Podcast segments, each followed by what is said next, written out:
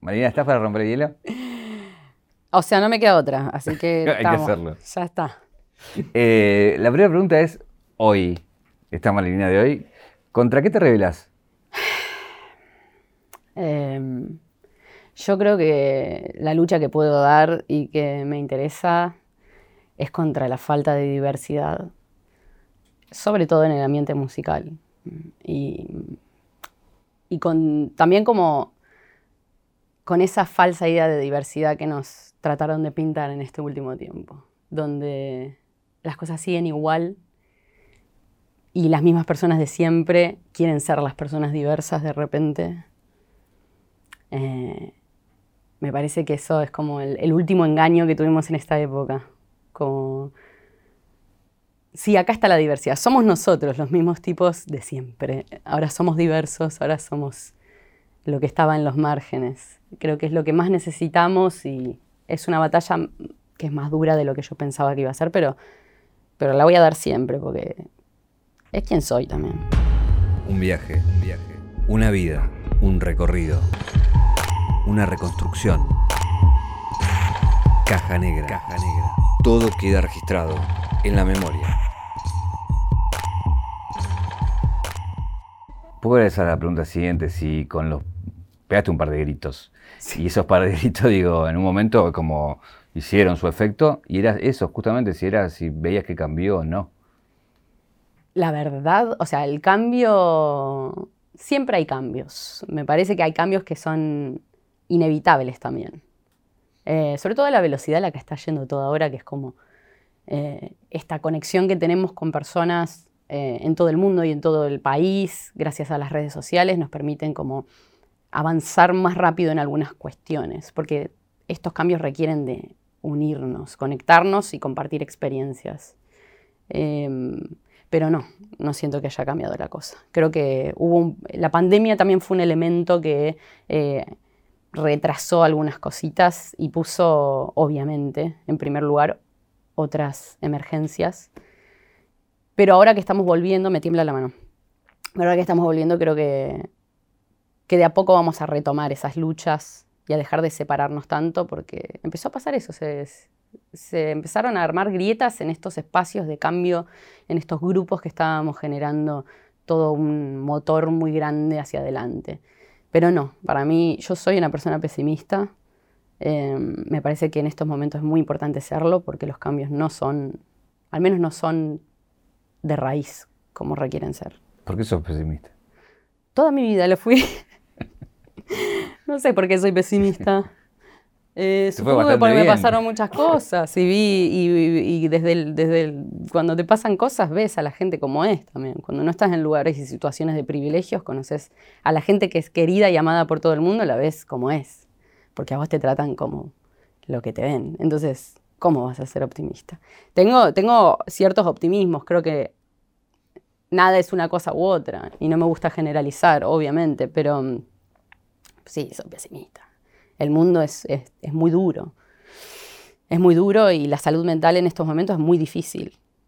como que la falta de salud mental creo que habla de una buena salud mental en algún punto. como, ¿cómo vas a estar bien mentalmente si el mundo es, lo que es? ¿Y cómo vas a ser optimista si estás viendo todo lo que pasa, no? Después quiero retomar ese tema, sobre todo por el disco, y preguntarte algunas cosas que me surgen de tu disco nuevo con, que tienen que ver con... Yo flashé por ese lado, eh, pero después te voy, a, preguntar. Lo que quería, eh, retomando un poco lo anterior, es...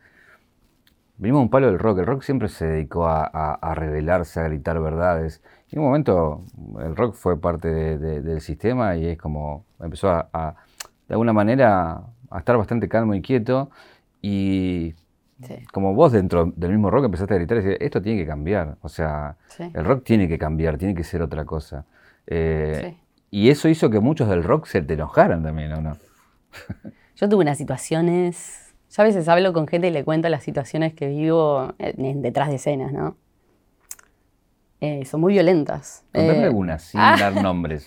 No, que me agarren del brazo y me tironen, o sea, que me acorralen en un pasillo, que me griten con las venas así, cuando yo...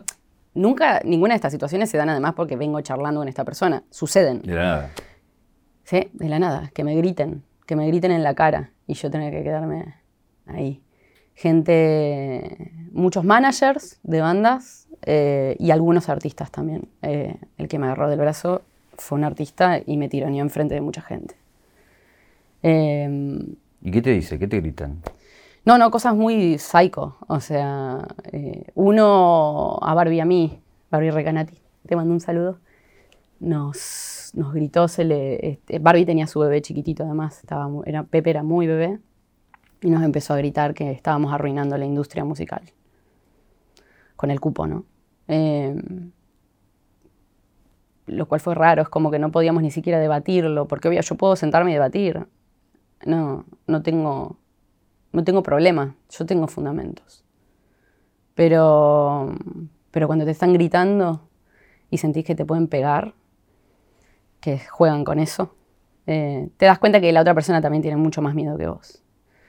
Em, quizás por eso también me tuve que alejar un tiempito porque me estaba haciendo poronga. haciendo poronga, no hay otra palabra. Perdón, después censuran, ¿no? Yo voy a tirar muchas. Eh, yo estoy acostumbrada a, no pertenecer y a ser rechazada, como claramente. Pero hay situaciones de violencia que no las esperaba. Y, y yo de algún modo fantaseé con que, bueno, justo llegué a este lugar que nunca pensé que iba a llegar. Y me pasaron ciertas cosas increíbles y las súper agradezco y las recuerdo mucho cariño y las agradezco muchísimo a quienes me han dado todos esos momentos. Pero pensé que quizás, eh, inocentemente, después de eso me iban a, abrir sus brazos, ¿no? Como decir, hey, vení. Como lo hacen con cualquier chabón que aparece en cualquier momento, ¿no? Que eso lo veo constantemente. Eh, incluso chabones no hacen el estilo de... Bueno. Y no, todo lo contrario. Eh, fue, fue recibir mucho rechazo, muchas miradas horribles, eh, muchos comentarios feos y, y, situaciones violentas bastantes específicas, con nombre y apellido, que los voy a tener en mi cabeza por siempre. y algún día, yo, yo creo que creo en el karma en ese sentido y siento que las cosas después se van a acomodar. Nunca, no quiero que lo digas, ¿eh? pero quiero preguntarte si nunca pensaste en contarlo. no, bueno, pero... ¿Pensar en contarlo? No, porque es una persona, esa que, es una persona que, yo siento que ya solo se está acabando su tumba. Es como, la verdad es que no, siento que yo tenga que hacer nada para, sumar a esas situaciones. Eh, gente que no... Están las últimas, ni idea. Viven de ser eh, lo que siempre fueron. Y está bien, que hagan su vida. Ahora, mucha gente puede pensar, que por ahí me equivoco y es prejuicio, eh, pero la imagen es de alguien que se la recontrabanca, que el que, viste que el que grita o si se la banca. Y quizás después cuando vuelve te la tenés que bancar, y no es fácil, ¿no? ¿Lo decís que, yo que me la rebanco o ellos? No, no, no, que yo, creo que, das esa imagen de que te la recontrabancás ah. y voy a gritar esto pese a quien le pese, hasta a mí mismo, aunque me pese a mí mismo, pero después hay que bancársela también. Sí, sí, yo no siento que grite, eh, yo siento que respondo. Como que siempre que tuve polémicas en esa época fueron porque yo respondía cosas que decían cuando no tenían la necesidad de agredir, ¿no? Como las mujeres no tienen talento, es como el mensaje que siempre estuvo, ¿no? Eh, de parte de muchas de estas personas. Eh, entonces mi respuesta fue a eso, como que yo no es que fui y dije, oh, ustedes los hombres son una porquería. La verdad que no. Eh, lo, que, lo que comunicábamos es, che, falta un poquitito de diversidad y unos espacios donde pueden entrar un montón de artistas nuevos que quizás le pueden hacer lugar. Es muy fácil el cupo, en realidad. Eh, y yo además nunca lo milité realmente. Yo simplemente cuando me preguntaban me parecía que era lógico. El cupo es lógico. A ver, tenés un festival enorme donde tenés bandas que cortan tickets a lo loco. Y siempre está ese espacio, que son las bandas y artistas nuevos, que no te cortan tickets. Eh, y que es un espacio que das y que llega a algunas personas y bla. Si pones un montón más de artistas ahí, que son diversos, que tengan, porque no hablo solo de mujeres en estos casos, cumplís con el cupo. No perdés el negocio. Y estás haciendo un cambio real, un cambio real. Eh, porque es a futuro esto. Pero viste que lo que te preguntan, siempre te preguntan, te dicen ahí es, bueno, pero tienen que llegar por talento, eh, no, no tiene que ver con sexo. Yo miro esa grilla, decir, hablemos de talento. Primero, que es subjetivo el talento? Primero. Y segundo, va. Dijo, pero no sé, no quiero de la de ella, pero talento no sobra. Eh, así que no, no, es subjetivo. No, te lo pregunto porque muchos te van a poner No, es un horror. Yo creo que muchas veces eh, lo que es la situación del rock actual, eh, a mí, yo no escucho rock de acá actual porque siento que no, a mí no me llega, a mí no me gusta. en general, obviamente, si me empezás a nombrar, digo, ah, sí, para, sí. Pero pero si hay algo que está pasando en el rock actualmente es que si hablamos de talento no tenemos de dónde agarrarnos, porque eh, no está pasando nada nuevo. ¿Entendés? Es como todo es algo como un refrito. Es como, ¿Por qué piensa que pasa eso? Eh, porque no hay nada de qué hablar ya. La gente, se, la gente está muy interesada en, en, Creo que el rock se envició y se volvió muy vicioso porque se volvió muy el... ¿Viste? Los campeones del, del pueblo, es como, uh, este es lo más, tipo, lo amamos, te agitamos, te bancamos en todas. Y se volvieron viciosos de repetir eso y sostener ese lugar del campeón. Eh, y, y creo que, que eso hace que justamente después no te la juegues por otras cosas, por experimentar, por decir. No tenés mucho que decir porque estás en el privilegio absoluto. Pero eso lo entiendo de los, de los que ya están consagrados de los pibes. No, yo no estoy hablando de ellos. Mira. Pero ¿quiénes son los pibes igual? ¿Cuántos artistas de rock hay hoy en día? Bueno, pero por eso, antes había, ahora porque no hay. Y ahora no hay porque no está el dinero ahí, es como... No, no, no. Ahora los que estamos ahí creo que somos lo que nos gusta. Nos gusta y no podemos evitarlo, es un estilo que es, nos pertenece por... pero ni siquiera por pedirlo o exigirlo, es nuestro. Eh, no, ahora estamos en otro momento. Incluso creo que el momento que estamos viviendo de la música está afectando a todo el resto de, los ámbitos musicales, porque hay como una obsesión por el, resultado de las cosas, ¿no? Es como, yo hago esto mientras tiene un resultado. Eh, si ese resultado no está, yo no hago más esto, ¿no? Eh, y el norte de los estilos musicales y de la cultura en sí, porque está afectando a todo, está muy marcado por el resultado, por el mercado los estilos van a ir cambiando según cuánto resulte, no por otra cosa. Estamos eh, guiados por un algoritmo, por un mercado. Es un monstruo capitalista que llegó a, comerse eso. Eh, y después están los lugares de resistencia, que creo que son lugares más pequeños, que siguen apoyando artistas que, dicen otra cosa, que, que, van a seguir haciendo eso por más que nos genere guita. Eh, y después todos los artistas que podemos vivir de esto y que seguimos haciéndolo eh, sin importar si no pertenecemos de algún modo a, a, lo, a lo que es de la hora, ¿no? Como la moda, que se volvió muy poco diversa también. Eh, de nuevo, ves que yo milito la diversidad. Para mí es muy importante tener eso, esa diversidad, en todo sentido. Y pensar que ese algoritmo no va a posibilitar que la época de gloria vuelva? Del rock puede, puede volver, puede volver. Yo creo que todo va a volver a, medida y todo puede suceder, incluso las mujeres dominando y no sé, las maricas, de siempre que se pueda capitalizar. Si se puede capitalizar y se puede hacer guita, va a funcionar en esos tamaños. Pero acá está la otra cuestión. ¿Por qué tiene que funcionar esos niveles económicos que, y esos números? Como esta obsesión que hay ahí es donde digo que afecta mucho lo que está pasando. Porque ahora todos tienen este, esta obsesión por los números y por generar cifras ridículas de ITA, que no necesariamente hablan de, fracasos si no los tenés, ¿no? Como que de repente si no tenés, no sé, 10.000 likes en una foto, uff, me está yendo re mal. Pero tenés 9.000 likes. Hay 9.000 personas que te dan like. ¿Por qué no podemos ver desde otras perspectivas, no?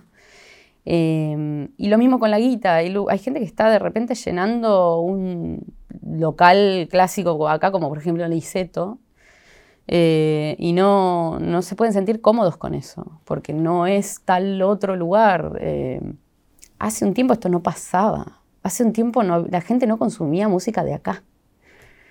Eh, ese es un cambio muy, muy importante que se dio. Em, ¿Cómo es eso? Ese cambio se dio hace ya, para mí, hace 10 años que empezó a suceder. Eh, y creo que en un festi de Futurock, eh, con, que, estaba Louta, estaba yo, no había artistas internacionales. Y era una de las primeras veces que pasaba y había 10.000 personas, 14.000 personas. Y me hicieron una nota y, yo me acuerdo que estaba re sorprendida y me acuerdo de la sensación sobre todo, de decirlo y sorprenderme mientras lo decía, de no puedo creer que hay un festival con artistas locales que no son tipo Fito, los obvios, que sí sabes que sí, obvio, te cortan esa cantidad de tickets. Claro, pues te pueden decir festivales hubo siempre, pero bueno, otros nombres decís ya muy... Y, está, y se agotó, o sea, y hay un montón de gente que está yendo a verlos a todos, además, todos los estilos. Eh, eso me pareció maravilloso. Y ahora, obviamente, eh, eso creció y la gente consume música de acá. Eso es algo muy positivo que pasó.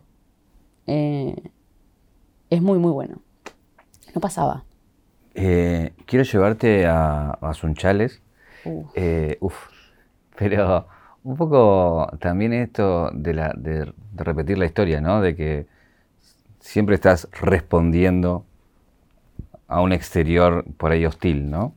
Sí. Eh, ¿Cómo era de hostil Sunchales con respecto a una piba como vos?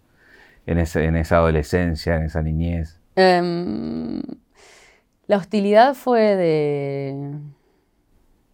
No sé, fue nacer en un mundo y crecer en un mundo que me decía que yo no existía, básicamente, como no tener de qué agarrarme.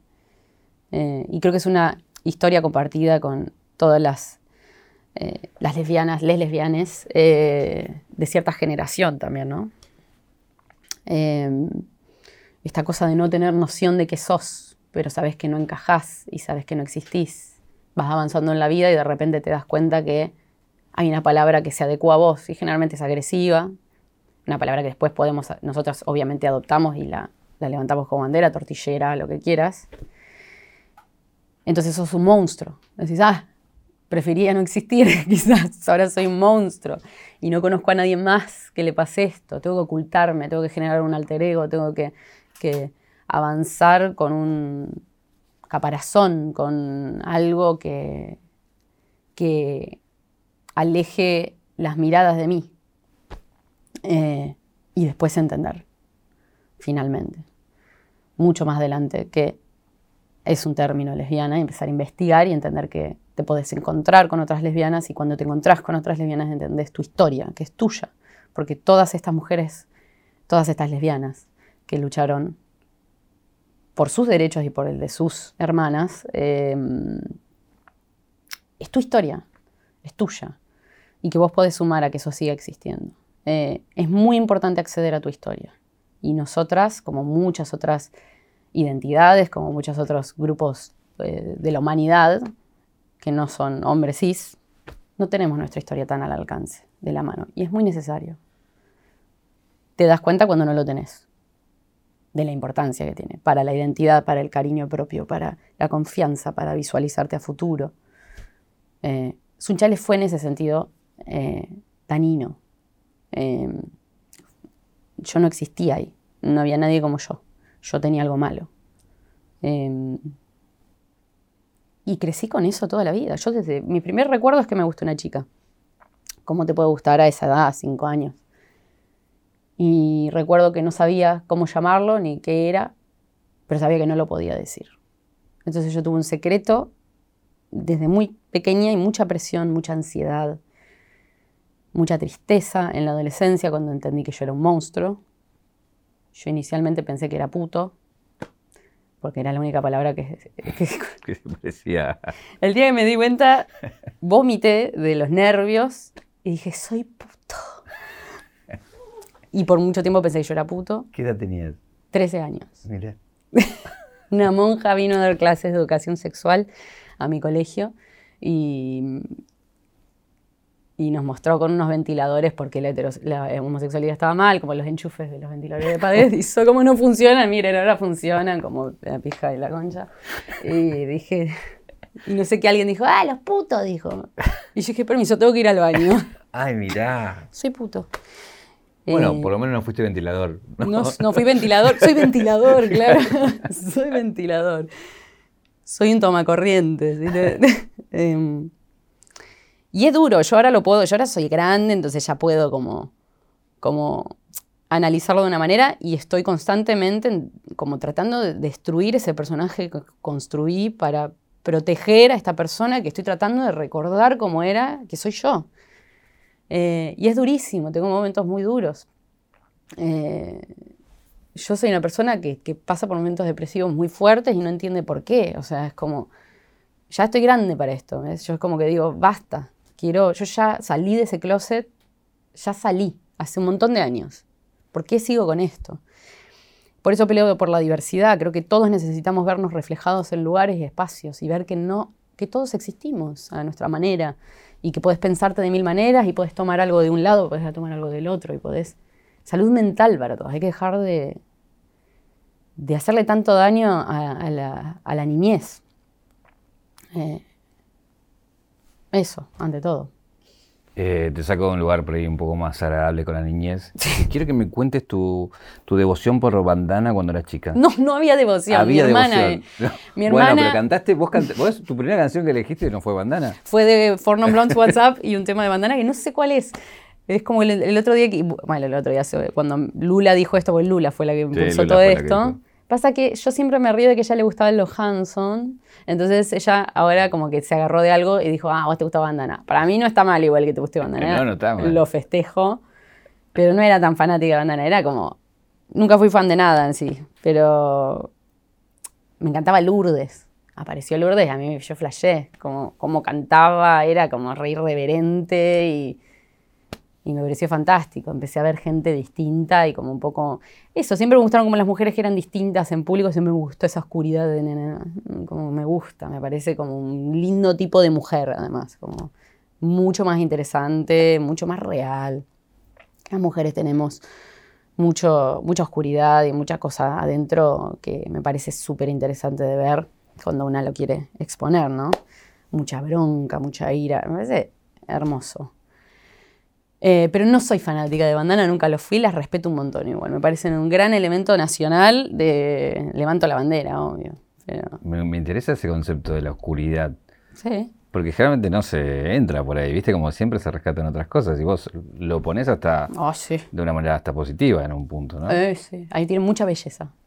O algo que descubrí cuando eh, estaba en esos momentos, sobre todo mi adolescencia, que fue el momento más oscuro de mi vida, eh, donde escribía notas suicidas todas las noches y planificaba cómo morirme, eh, empecé a entrar en un nivel de depresión ya y de melancolía que, nada, cuando entré en la melancolía dije, esto es bello a la vez. Empecé a entrar con Radiohead, Bjork, Placebo, me acuerdo que me gustaba mucho en esa época también.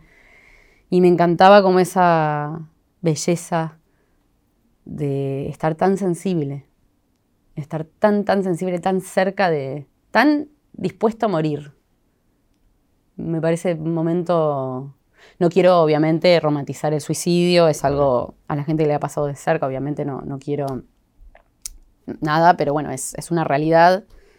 Y a muchas personas el suicidio nos sirve como un elemento de reafianzar porque estamos acá y porque vamos a seguir. Es lindo saber que tenés una puerta de salida, ¿no? Decir, bueno, se termina, me voy, chao. ¿Viste? Yo siempre el suicidio lo tuve como, ah, me trae calma. puedo terminar con esto, esto no es eterno, esto no va a pasar por siempre y el infinito. Esto se puede terminar.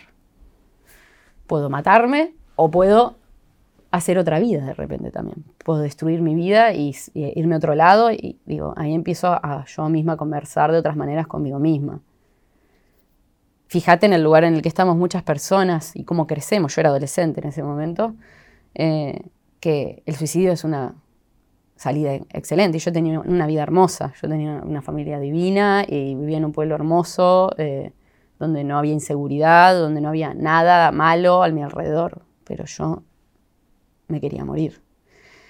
Em, Igual ahí te digo para eso, de no romantizar el suicidio, de que bueno, también hay que pedir ayuda, hay que... Hay que pedir ayuda, hay que pedir ayuda, hay que... Hay que hablarlo. Hay que hablarlo, yo nunca fui de comunicar nada.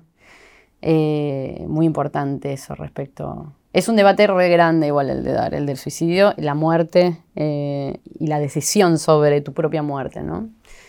Eh, creo que el problema es sobre todo cuando se da en gente joven, muy joven, que, realmente no tiene una proyección y un entendimiento de que las cosas van a cambiar, que la vida cambia muchísimo.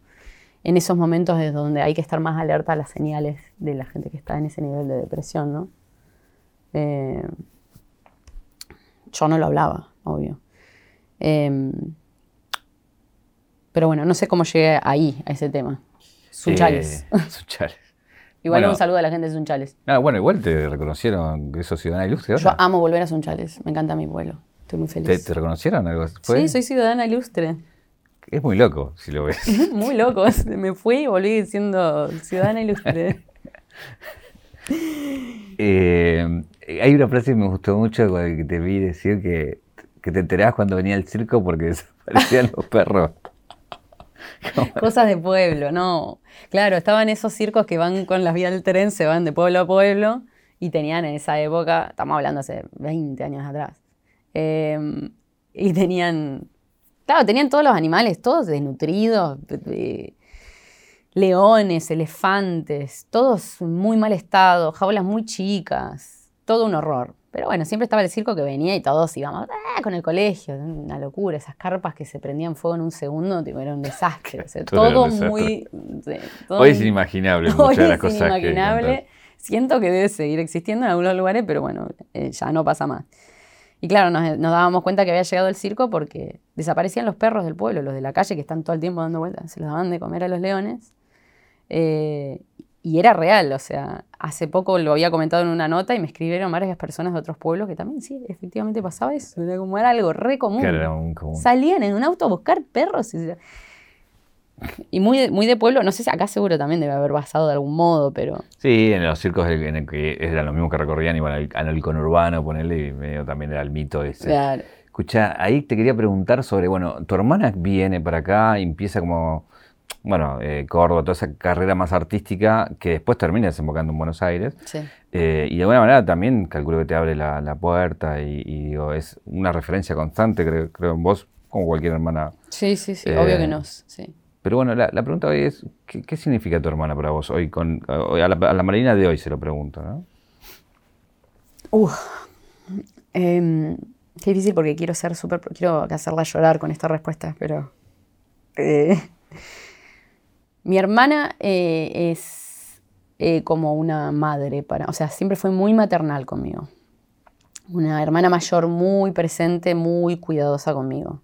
Em, y me abrió muchas puertas en mi familia, una de ellas con la música, que no es un tema fácil, eh, sobre todo en esa época donde no había ejemplos de gente, y menos mujeres y menos hermanas que se dediquen a la música y les vaya bien. Ella fue la primera en decidirse a hacer eso en Córdoba y después se fue a Buenos Aires, que yo ya estaba viviendo ahí. Eh, es además la persona que me dio eh, sobrinos, que no es tema menor, porque yo no pienso en tener hijos y y todo lo que yo deje el día que me vaya va a ser para ellos. O sea, es eh, ese tipo de amor también de, de, confianza en estas dos personas que acaban de aparecer en el mundo y son eh, una copia de ella, porque son ese amor eh, tan amplio que, que, tiene Lula. Lula, quienes la conocen saben que es una persona que, lo hasta lo que no tiene lo da es muy querida y es muy talentosa. Una persona muy distinta a mí. Eh, disfruta del ser del centro de atención y es de esas personas que lo hace bien, ¿viste? Como que se pone y alegra a la gente. Es Lula, ella agarra la guitarra, toca, que yo quiero ya que deje de amamantar así vuelve a escabiar y volvemos a salir de joda porque es además Brenda y ella son, salir de joda con ellas es increíble. Siempre se pierde algo, siempre dejan algo, un celular se pierde, siempre de algún lado nos echan, no por violencia, sino porque ya es demasiado, te descontrolan todo. Hermoso seguirlas. Eh, la verdad que una de las mejores cosas que me pasaron fue tener una hermana como Lula. Es a la primera persona a la que le comento, además que, que soy lesbiana, a los 15 años. A los 21 recién le dije a mis papás. Eh, esa es la confianza. ¿Qué fue lo que te dijo ella? Imagino que obviamente... No, no, mi hermana, la respuesta fue... Pasa que yo venía, como te digo, muy deprimida de verdad.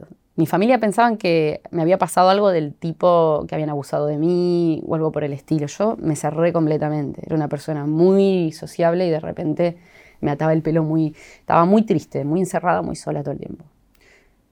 Entonces me preguntaban qué me pasaba, yo no respondía, no quería hablar con nadie, lloraba, se me veía que había llorado, que estaba mal. Que... Y un día decido decirle, pues no daba más.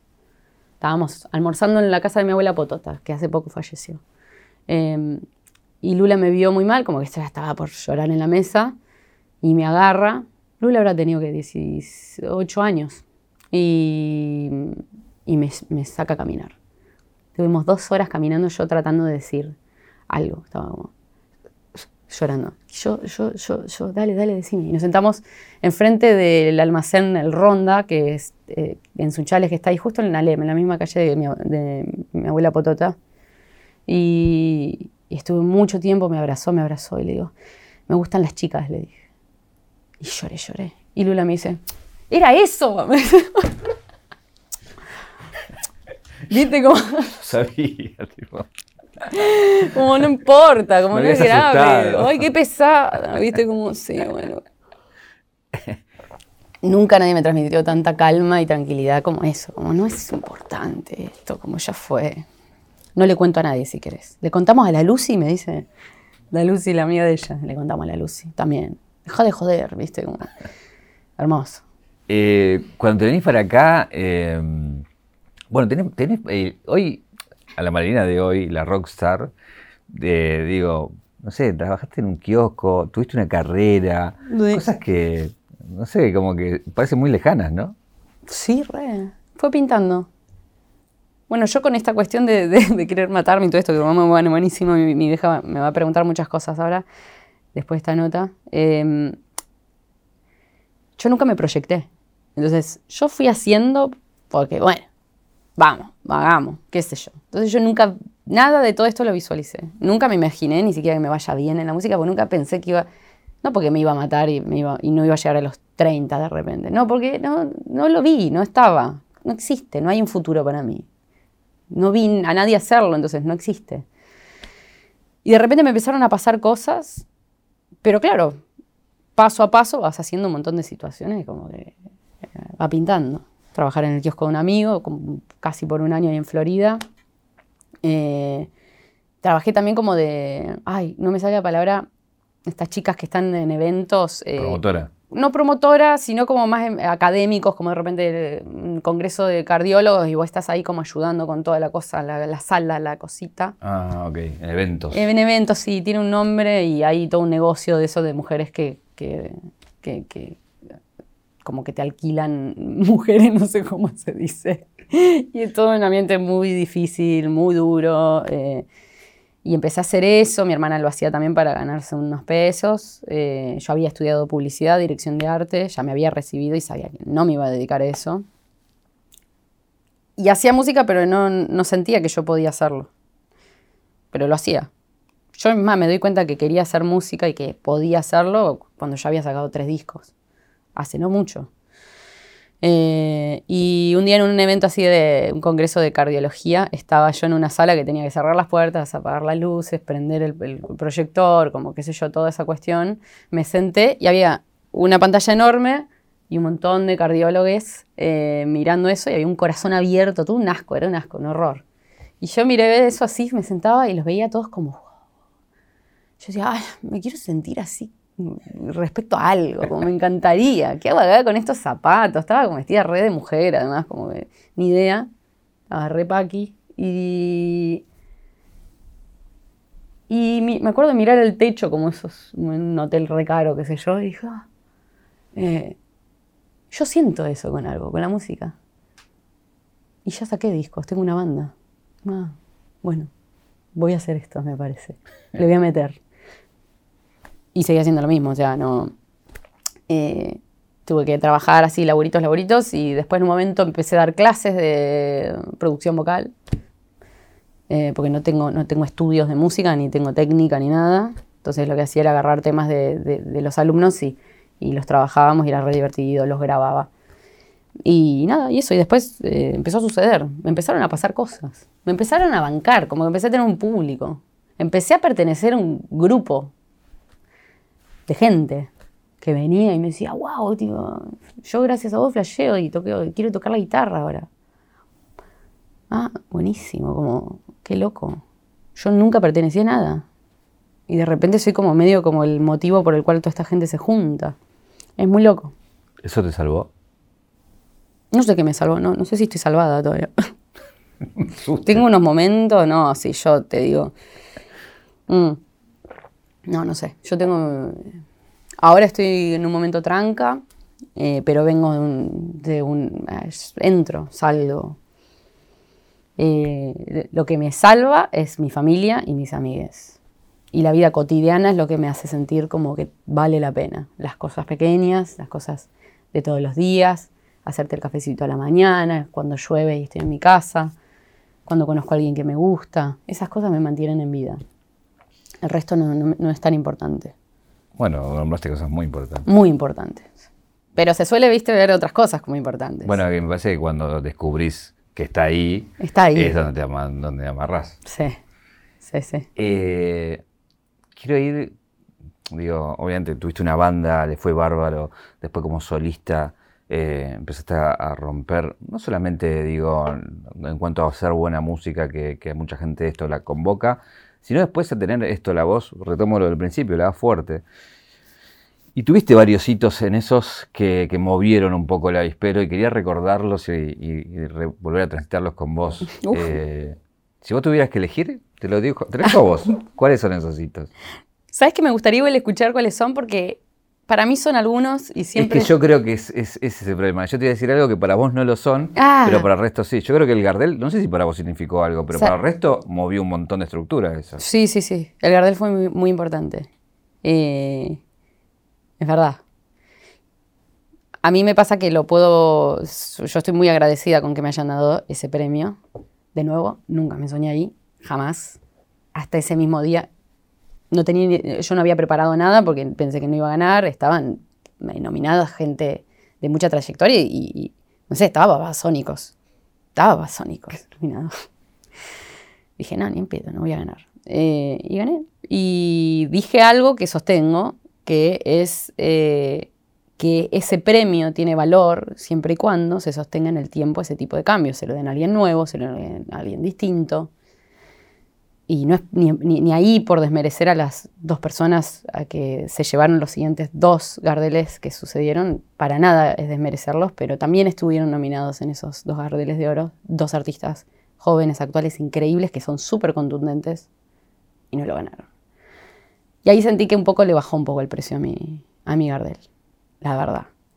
Es medio duro, no es contra, contra los Gardel, para nada, yo estoy de nuevo muy agradecida con, todo, eh, pero, pero los cambios se dan y, siguen sucediendo, no es que suceden una sola vez y listo, ya estamos. Una vez cumplimos con algo y ya está. Se lo siguen dando entre ellos, ¿viste? Es como, dale.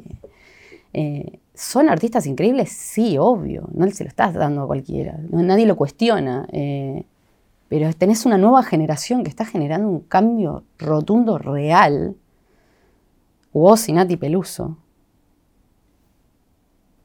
Dos años que sacan dos discos claves, además, real, y hacen cosas contundentes y la gente responde en todos los rangos etarios. Dos artistas que no son específicos de un estilo, sino que son súper amplios, que hacen eh, modernizan ciertos estilos, eh, hacen algo increíble, son incuestionables, no se los das. Les baja el precio al mío. Como que yo ahí ya digo, bueno, listo. Sí, quizás, quizás, quizás, quisieron ser medio políticamente correctos. Al final tenía razón la gente, quizás. Yo me lo merecía, eso sí, obvio. Soy una buena artista, saqué un disco que fue en un momento clave, eh, fue importante, fue relevante, sí, pero de nuevo, si las cosas no se continúan, para mí es, eh, es seguir desconectándonos de, las nuevas generaciones, es desconectar nuestra historia de las nuevas generaciones. Algunos se preguntan por qué las nuevas generaciones no conocen a, no sé, Mercedes Sosa, eh, al Flaco, a un montón de artistas previos incluso, o incluso no tan anteriores. Es eso, porque eh, las otras generaciones no están abriendo el juego tampoco a a todo lo nuevo que está pasando. Que no te digo que lo hagas con todos, porque entiendo que deben tener sus reservas con varios. Está bien. Son cosas nuevas, son distintas, es difícil de entenderlo. A mí me cuesta entender algunas cosas. Pero, pero mientras no hagas eso, mientras no le abras el juego, y sí, ya se van a olvidar de vos y de todo lo que habla de qué ser, de qué es nuestra historia. Y los Gardel es un gran lugar y un gran espacio para eso. Muchos me dicen, le das mucha importancia a estos premios. A mí los premios me dan igual, ¿no? Pero el Gardel tiene ese momento hermoso en el que junta artistas distintos, eh, generacionalmente distintos, en, estilos, y los hace conocerse y cantar temas que son nuestros. O temas actuales o temas anteriores. Digo, y hay que hacerlo formar parte de todo esto para que las cosas sucedan. Y no, bueno, si seguimos así, la historia eh, se va a perder. Es tristísimo que pase eso. Ahora te pregunto yo a vos, ¿cuál es un hito? ¿Cuál es qué? Un hito para vos. Eh, bueno, el Teatro Flores fue como... Yo requerí ir al Teatro Flores porque es como, bueno, para el rock es un, es un castillo fantástico de mucha oscuridad que, bueno, de repente, porque han pasado cosas ahí. Pero bueno, cosas eh, también increíbles y, eh, y lo llenamos de pibas. Que normalmente, digo, lo que hablábamos un poco por arriba era como que antes era como nosotras íbamos y acompañábamos al novio o lo que sea y no nos podíamos meter en el pogo y que hacer toda la boludez. Y ahora no, estaban en tetas, gritando, saltando, pidiendo por el aborto legal, tipo el re político, y no importa, ya está, es nuestro, son nuestras batallas, es nuestro artista, es son nuestras luchas, es nuestro premio. Acaba de pasarlo del Gardel de Oro. Em, una pequeña anécdota, yo justo antes de salir a tocar, los del. ay, pobre la gente del Teatro Flores. Yo no los conozco a todos, yo no sé, muy mala memoria, pero vos entras al camarín, que es muy chiquito, y tiene un pasillo en una parte donde tiene todas las caras de Papo y un montón de otros artistas como clásicos del blues, del rock. mis respetos a todos ellos, todo lo que. Eh, todo, todo eso. Pero es como un pasillo oscuro que termina en un lugar súper oscuro, donde no hay luz. Entonces es. Básicamente sos una mujer caminando en un pasillo con muchos chabones medio que te están mirando medio eh, la peor pesadilla, básicamente, sería ni una mujer. Entonces en un momento nos estábamos riendo, tomando algo, y yo me subí una sillita y siempre que soy la que me arma bardo, agarré un fibrón y dije, le voy a hacer una pija en la boca a este tipo, a uno. Y estoy por hacerlo y entran dos de flores que los traen. Che, Maru, te querían agradecer por... Y yo estaba como, por dibujarle una pija a uno. Eh, y nada, pinto. Bueno, así arrancamos, fue así, Flores. Era como, al final esto es nuestro, qué bueno. ¿Me preguntas, ¿la dibujaste? No, no la dibujé. Justo te, digo, ¿eh? Ni llegaron a ver lo que iba a hacer. Pero estaba cerca de la boca, así que uno puede imaginar. Eh, qué feo eso. Después uno cuestiona, bueno, es un chiste. Pero mm, fue un momento lindo porque no fue mío, fue compartido. Y eso fue lo lindo. A mí no me gusta el momento mío, me, me trae mucha ansiedad no me gusta que me miren tanto, pero sentí que no era mío, es un momento que es nuestro, ¿viste? Y, así lo vivimos. Eh, fíjate que, Pacato en muchas cosas todavía sigue siendo todo, que, que fue icónica tu foto. Eh, digo, hubo rockeros que han hecho un montón de cosas y tu foto con un saco y nada más. Es como que hizo un quilombo tremendo. ¿Eso lo pensaste? Dijiste, ¿puede ser esto para hacer quilombo? En realidad pasó, eh, creo que también fue un festival Futurock Gracias, Futurock, por tanto, la verdad. No sé si puedo. Sí, la voy a mencionar. La verdad que Futu eh, me ha dado mucho espacio, mucho cariño.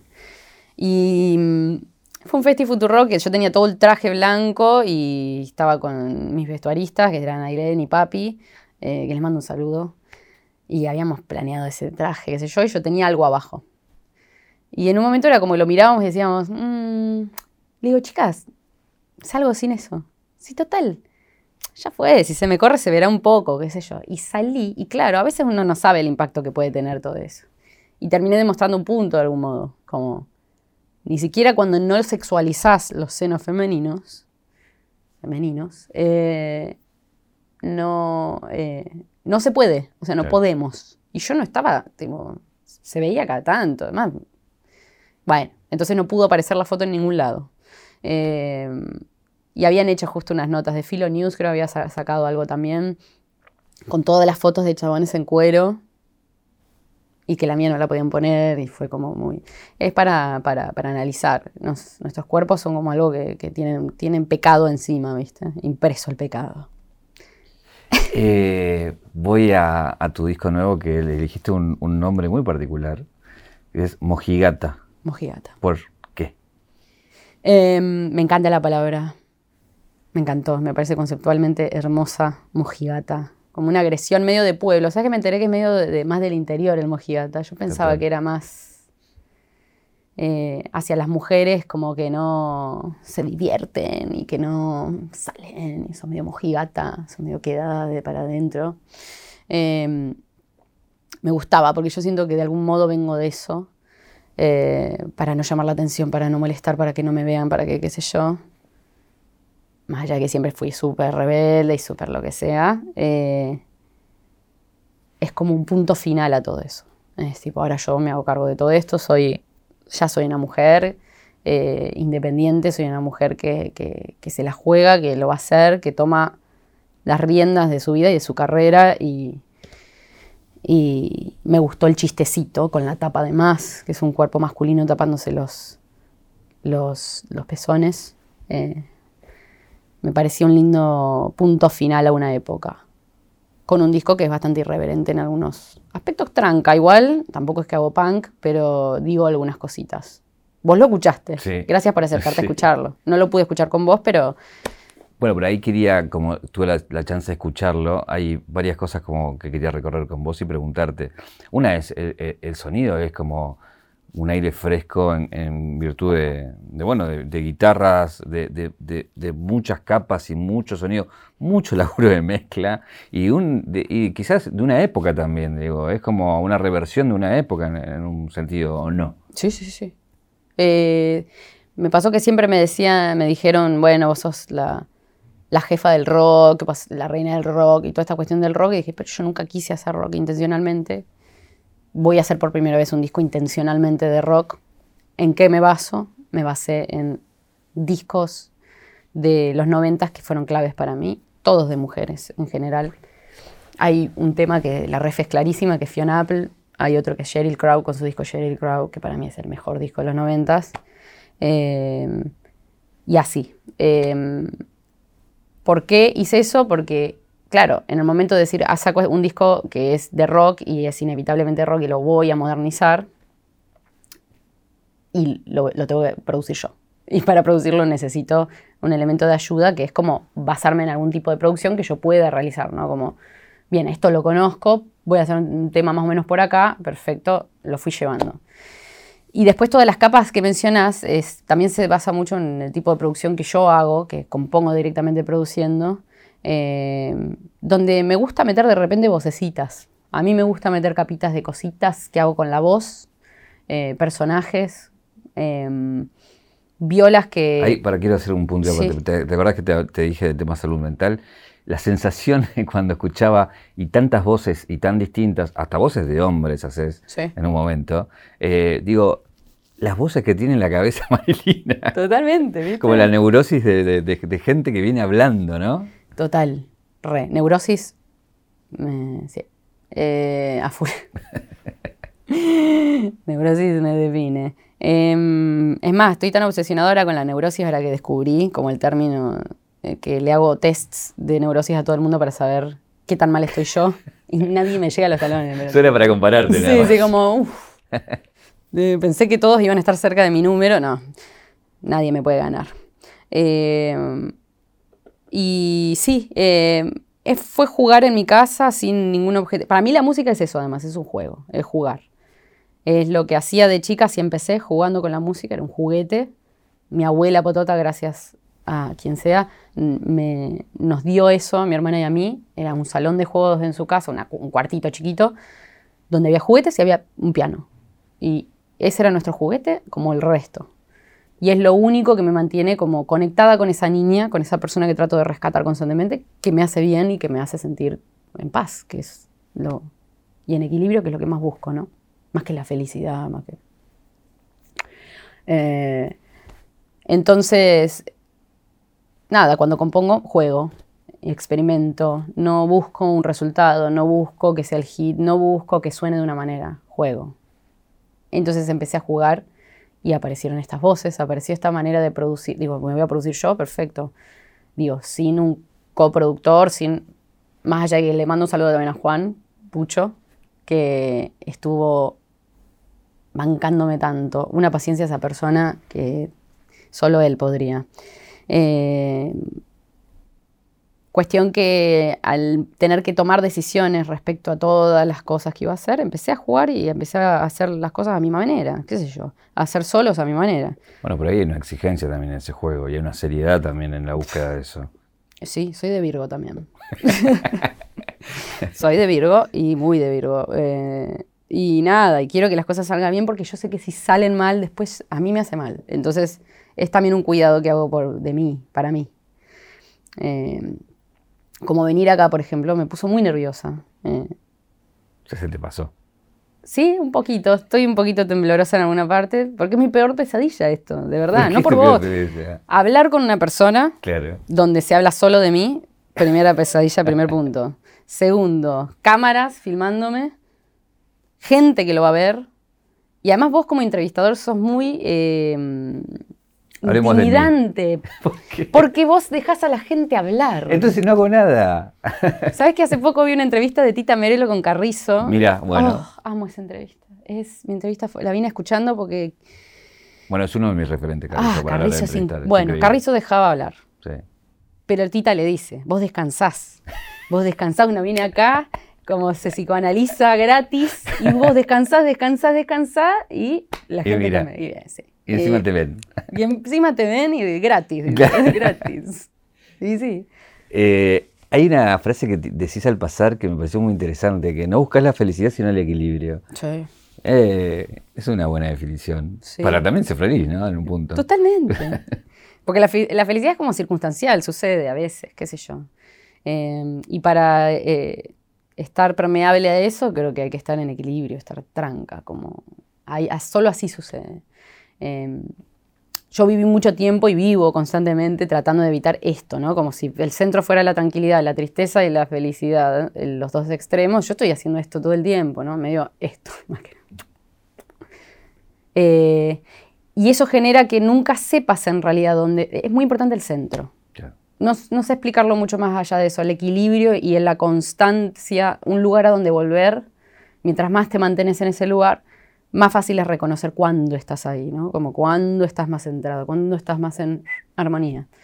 Si estás todo el tiempo dando vueltas, ya te, ni idea. Hay veces estás triste y sentís, es, todo confuso. Es muy importante eso, porque nos ha metido este imposible de la felicidad como algo constante. No existe.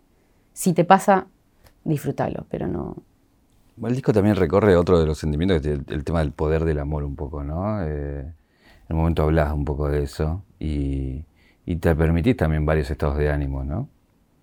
Sí, ah, eh, porque el primer tema dice es poderoso tu amor. Sí, ahí me estoy hablando a mí, pero me parecía medio como decir es poderoso mi amor. El primer tema es como la conclusión del disco, y lo puse al principio, eh, que es todo el proceso por el cual pasé en esa crisis eh, que tuve, en la cual compongo esto. Eh, y terminé entendiendo eso, que es como yo voy a ser tan feliz o estar tan sana mentalmente en cuanto yo también me predisponga a quererme y a, más que nada, a cuidarme. Como que me tengo que tratar constantemente como, como una dualidad en la cual hay un niño y un adulto. y mi adulto ha sido muy, muy, muy malo con mi niña interior, Así que cuando empecé a ver los efectos de cuidarme y quererme, eh, de respetarme, darme los tiempos, eh, conocerme, em, entendí que era poderoso eso, porque cambia todo. Pero es muy difícil hacerlo constantemente, sobre todo cuando venís de una vida de hacer todo lo contrario. Eh, pero sí, habla de eso. Paso por ese tema, después paso por el tema vivo pensando en ayer, que eh, es mi tema favorito. bueno, los dos primeros son mis favoritos, donde hablo de, la neurosis, básicamente. Y ahí aparecen las voces. Eh, amo mi disco, estoy muy contenta con mi disco. no me va a traer malos momentos. Bueno, los videos también, digo, le pusiste mucho laburo, sobre todo en lo que expresan, ¿no? Y, en ese juego también, en, ese tema que estás con una señora, con una adulta mayor jugando y de alguna manera, que fue muy especial también ese video, ¿no? Sí, sí, fue, sí, justo venía de, también en este tiempo murieron dos de mis abuelos, eh, había muerto mi abuelo Omar, Omar Bertoldi, em, y fui con mi hermana, fuimos un día, así hicimos Sunchales, queda como a seis horas en auto. Fuimos, volvimos en el día, estaba aniquilada y al día siguiente tenía la filmación del primer video, que era este, Cosa Mía, y llegué y yo no lloro enfrente de nadie, no lloro es más, y abracé a todo el mundo y lloré. y pedí disculpas, muchas disculpas. Eh, y siento que también estas dos muertes de mis abuelos eh, fueron medio claves en ciertos momentos porque eh, me están ablandando y es lo que más necesito. Como, ¿qué pasa que no puedo llorar? ¿no? Como que me dan ganas de reírme en realidad en momentos tristes. La cosa del humor como, como una respuesta, el escudo que tenemos, para mí es como la comunidad LGBTIQ más, tenemos eh, como respuesta un muy buen sentido del humor para, para todo, del nivel de trauma que manejamos, ¿no? Pero qué bueno que agradezcas que te ablande, o sea, como que lo agradeces. Lo agradezco, es porque además me doy cuenta cada vez que lloro eh, de lo lindo que es llorar, en realidad, porque después te sentís sedado, es como, es, es, como que te inyecten en no sé qué, alguna droga de esas. Eh, es, es, es, sanador. Y no llorar es muy feo porque te sentís ganas de llorar, pero te lo traes y es un nudo que te lo traes y para mí que se acumula y no trae cosas buenas. Y te voy a sacar de, porque no, agradezco tu sinceridad, porque no digo que fuiste a fondo en todas las respuestas. Eh, te voy a sacar a temas más agradables como oh. eh, TikTok, por ejemplo, hay dos cosas que sentí que perdí con, tu cuenta, que es uno los TikTok y otro es eh, la cosa que buscas por... Uh, ML, bueno, ML, sí. Pero bueno, hay una parte muy lúdica también tuya ahí, de, de, un lado de, todo el tiempo buscar eso y reírte de eso, ¿no? Canta. Que de hecho te es una cuenta de memes, ahora va de viral. Sí, sí, sí, sí. Coco con dulce de leche, con DDL. Sí, eso habla un poco de no solo... Eh, que me gusta mucho el humor. A mí me gustaba mucho Vine, que era, era de Twitter eso, eh, que era, increíble, eran seis segundos de cosas increíbles. Además el humor me gusta, eh, consumo mucho humor, mucho yankee, la verdad. Eh, Saturday Night Live, Tina Fey es, te la amo, o sea, Terry Rock es la, mi serie favorita. Bueno, acá Capuzotto también. Capuzotto me gustaba mucho. Después lo dejé ver, pero por una idea, pero Capuzotto saborido. Bueno, cha cha cha. Ver cha cha cha cuando era chica y, que y cuando llegaba helada, llegaba helada que te mandaba a dormir. Yo era muy chica en ese momento, era fantástico. Em, bueno, Juana Molina. Juana, increíble. Eh, Vine era increíble porque, ¿qué pasaba? Era como por primera vez humor hecho por gente anónima que quizás tenía un chiste, un Vine que se hacía viral y ya. Como era un chiste de alguien que nunca... Eh, increíble. Y TikTok volvió para, porque Vine tuvo todo un tema legal, unas cuestiones medio feas, se cerró y parecía que no iba a volver más ese estilo de humor. Volvió con TikTok. Eh, que tiene de todo, pero también tiene esa parte de humor que es increíble, es fantástica. Y de nuevo, el anonimato. Y yo tengo todo eso por un lado, ¿no? Y después por otro lado soy una persona que busca mucho el orden de las cosas que, le gustan. Como necesito carpetitas y poner. Entonces ordeno las cosas. Ordeno en ML las cosas que veo y que busco y que me parecen curiosas. Bueno, lo comparto. Claro. empecé a compartir los TikToks, empecé a compartir lo de ML y consejos de cómo buscar, porque me gusta comprar cosas vintage, soy medio de las cosas usadas me gustan más, me gusta más ese plan. Es como un superpoder. Es un superpoder. Encontrar cosas baratas y muy buenas. Exactamente. De hecho, eh, hacías eso, ¿no? Sí, y es hermoso mostrarle mira la silla que me compré. Fue una ganga, como se lo saqué de la mano. No gasté nada. No gasté nada. No, sí, sí, eso fue algo lindo. Es, lindo compartir esas cosas. Es lindo compartir humor, porque lo que te devuelve la gente es mucho cariño. Sí, siempre. Eh, entonces es, lindo. Risas. Bueno, ahora viene una presentación grosa, una fecha muy grosa. Eh, quiero preguntarle a la Marilina que sube enojada a esos lugares porque no le gusta, pero bueno, vas a tener como un lugar de, O sea, si, si, si Flores te pareció grande, esto es 10 veces. No, no, lo publiqué y me arrepentí tanto. todo el mundo que trabaja conmigo sabe que yo dije, nunca más, es la última vez que hago esto. Y ni siquiera, o sea, lo acaba de publicar nada más. Hacemos Luna Park, eh, qué sé yo, yo nunca soñé de nuevo con ningún escenario en particular, eh, pero el Luna me parece como la joya de porteña, o sea, fin, no hay nada, nada, o sea, nada se le compara, ningún teatro, ninguna, es el Luna Park, fin. Pasaron cosas epiquísimas ahí. Eh, me encanta ese lugar. Y dije, bueno, me voy a mandar a hacerlo. Y cuando empecé a ver todo lo que implica un lugar tan grande y una fecha tan grande, dije, nunca más. O sea, yo después de esto hago, prefiero hacer cinco fechas en un lugar seguidas, en la misma noche incluso, que hacer un lugar tan grande con todo lo que implica, los costos. De repente decís, ah, si me va mal, eh, tipo, me va, o sea, está todo, tengo que vender mi gato, sí, todo, los muebles de ML, al precio que son. Bueno, me, yo me estoy... Pero pero no, ahora, ahora de repente estoy bien con, porque bueno, vi que se, vende bien, entonces la verdad, le digo la verdad, porque, porque sería re duro también. Tuve pesadillas con eso, puede pasar. Eh, y, además presentar este disco que para mí significa al fin haberme hecho cargo como enteramente de mi, de mi sonido, de, de, todo. Elegí la tapa, es una foto de Fendrómena que aconsejo ir a su Instagram a ver porque es alta artista, alta artista de, acá. Eh, vi esa foto y dije, esto me gusta, esto me gusta. Mojigata salió, lo encuadré, se lo mandé, le dije, che, te, puedo comprar esta foto, se puede usar. Sí, sí, sí, sí. Siento que me estoy haciendo cargo al fin. Y hablando de los videos, ahora viene uno, que incluso creo que cuando sale esto ya va a haber salido, en el cual también estoy empezando a apoderarme un poco más de mi imagen y de lo que quiero contar. Yo hasta este entonces me costaba un poco como hacer videos más lésbicos, porque sentía que estaba como a disposición más de, la visión masculina que me cuesta, viste, como masculina cis y heterosexual, ¿no? Eh, y dije, basta, ya está, soy lesbiana, estoy haciendo esto, estoy acá, tengo este lugar, voy a hacerlo, fin. Entonces cada vez vamos más deep y entramos en un video que para mí es mi fantasía, una gran fantasía y eh, y voy a seguir así, como tratando de, estar sobre todo, encima de todo. ¿Y vas a subir enojada o ya no? Es muy probable, porque es lo que me da el impulso a subir, si no, no sé cómo... te enoja? No sé qué me enoja, pero es, subo enojada, de verdad, me enojo, me enojo, estoy como así como... y subo. Eh, bueno, esa vez, la de que, tenía el saco y que se me veían las tetas, em, pasaron un montón de cosas, cuestiones técnicas que me enojaron más. Yo incluso dije al micrófono, hace poco subieron un video, dije que necesitaba ir a terapia porque estaba muy mal. Dije, no, no, no, estoy mal, estoy mal. Y la gente, bueno, tranca, Maru, te queremos, no pasa nada. No escuchas que estoy mal.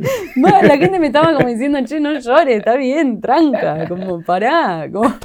No, no. Me... Es que es mucho la mirada de la gente para mí, me cuesta. Yo después de esta nota voy a tener que sentarme, meditar un poco, porque me...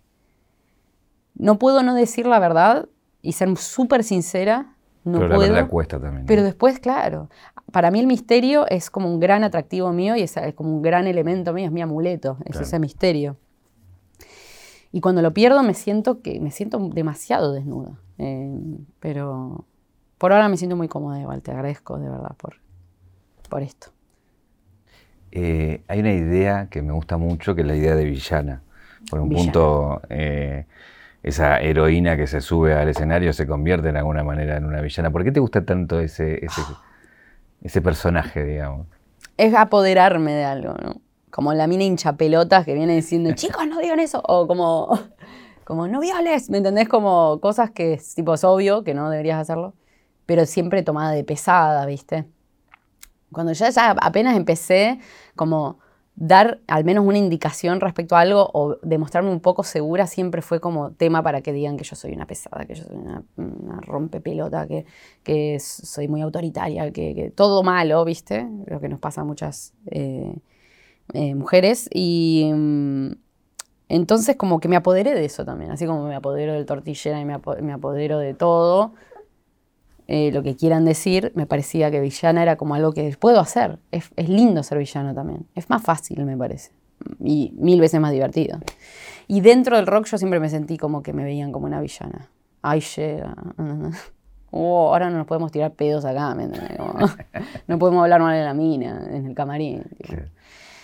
Y no, amigo, qué sé yo, nunca deberías hacerlo, pero bueno, eh, los pedos no, si quieren, digo, la flatulencia me parece algo que hagan, hagan, pero, pero me parecía, además, como eh, entendí en un momento, como que subirte un escenario y tener un personaje es muy importante. Es muy importante, porque después te bajas y sos vos de nuevo y vos estás intacta, estás como clean y, y el personaje quedó ahí. Y es un gran escudo tener a alguien con tanta confianza. Es alguien quien yo quiero ser igual, esa Marilina que está ahí. Que unos amigos le pusieron un nombre Marloni, eh, porque es como un tano malo. A Jere y a Moma les mando un beso también. Em, así que ese es Marloni. Marloni se sube al escenario y la rompe. Y yo todos los días trato de ser un poquitito más Marloni. Bueno, pero también digo, tenés un, un disco que lo respalda, ¿no? En el sentido de, bueno, que eres rock, bueno, acá tenés rock. Acá tenés. No, eh, digo, en un punto eh, es como que avasalla eso también, ¿no? La música. Sí, sí, total. Y es súper sincero. Es un disco que habla de, quién soy, de... habla incluso de mis problemas con el tabaco. O sea, de mis problemas. Sea una boludez, sea algo grave, grande. Y eso me gustó, como esa sinceridad y esa cosa que a mí me gustan los artistas, que yo sigo y escucho y, y me bandero de ellos, ¿no? ¿Y cómo está con el tabaco? Siempre lo estoy dejando. Bien. En mi celular, en mi fondo de pantalla dice no fumes. Entonces todos los días me dan más ganas de fumar, creo. que me está funcionando. No tenía ganas, pero ahora que lo veo. Ahora que lo veo me... ¿Y hace cuánto dejaste el último? Eh, ante, anoche. Yo ya no compro más. Además, soy un horror de exfumadora porque es como que le fumo a todo el resto. Ah, porque si tengo en mi casa, no está. Fumo en la cama, todo mal. Tengo una caja acá, no te voy a sacar cigarrillos, pero te sacan un encendedor. ¡Mirá! Bueno, uy, tenés un. Eh, tenés un disco que estás abandonando por, uno nuevo. Pero eh, digo, quiero simbolizar esto de que también el fuego, de alguna manera, estás prendiendo fuego a algo que, querés quemar y que ya no querés que esté, o convertirlo en otra cosa, y también estás encendiendo como una nueva etapa. Digo. Entonces, si tuvieras que quemar algo de, lo que pasó, ¿qué, ¿Qué más para que aparezca algo nuevo? ¿Algo mío? Y yo, yo quemaría todo lo que ya hice porque me da mucha vergüenza mirarme en el pasado. Eh, para mí lo mejor siempre está por venir. Así que sí, quemo todo, o sea, ya está. Lo que no quemo es lo compartido. Quizás mis discos, los, mis primeros discos los quemaría. Quemaría las fotos en las cuales estoy con el pelo planchado. Qué feo, ¿por qué nadie me avisó? Nadie me avisó. Esto es un laburo que tienes ahora con él, ¿no? No, y hoy, hoy llovió acá el día de hoy y me bañé en la mañana, mala decisión. Así que pido disculpas. Es un regalo que Ah, lo del anillo. Es el 800 Don Roach, el anillo de plata. Uh, bueno. Para que. yo esto, sí, no sé si me va a quedar muy bien. Lo puedo intentar llevar con Gracias. Eh, y la, una de las preguntas que tenemos al final es si vamos a la caja negra de tu vida, uh. ¿cuál es el momento que te convierte en, en Marina Bertoldi? No sé, ¿sabes qué? Había pensado en, como te había dicho, me olvidé que era la nota hoy, nunca leí el papel que me pusieron con los, las... Entonces no preparé nada y dije, voy a preparar, no preparé nada. Eh, yo siento que que no, no soy yo todavía. Como que siempre estoy en búsqueda de eso. Y por eso destruyo todo todo el tiempo, formo bandas, las destruyo, armo discos, después los odio y los toco distinto en vivo. Y eh, hay como una construcción constante y un montón de mm, personalidades viviendo que, que no, no sé cuándo. O sea, porque no sucedió todavía. Y quizás nunca suceda, esa búsqueda eterna que te hace ir para adelante. Eh, gracias por venir, por, la sinceridad de nuevo. Y nada, todo lo mejor. la última pregunta es, ¿qué te preguntarías? Eh, es muy difícil eso, porque me pregunto muchas cosas todo el tiempo, porque soy muy neurótica. eh,